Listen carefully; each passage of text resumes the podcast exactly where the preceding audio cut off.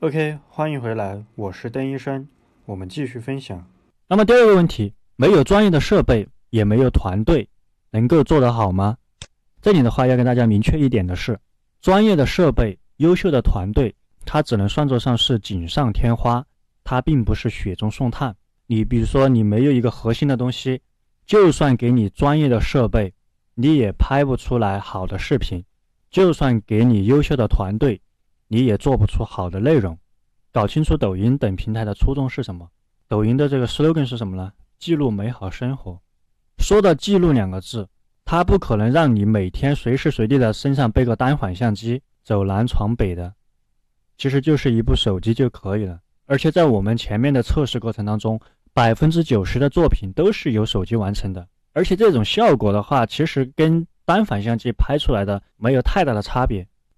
然后第三个问题。玩抖音都是颜值高的，我长得不好看，怕做不好。这个问题的话，我可以这样去回答你：偏见。你是在歧视那些长得好看的人只会玩抖音吗？其实颜值高确实是一个加分项，但是现在的人大部分审美疲劳，在各大平台看这个小哥哥小姐姐看的太多了。而现在最能够去引起人关注的，一定是你的内容，你的内容有趣有价值才是王道。所以说，你可以看到抖音里面很多那种百万级、千万级的网红，他们其实颜值有的并不高啊。这个东西它并不是作为你一个可以自我设限的一个条件。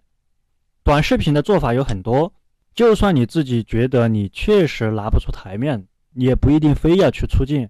短视频的做法大体上包括这两种：第一个是混剪，第二个是实拍。那么混剪的话，无非就是在网上找一些素材，然后通过一些剪辑的手法。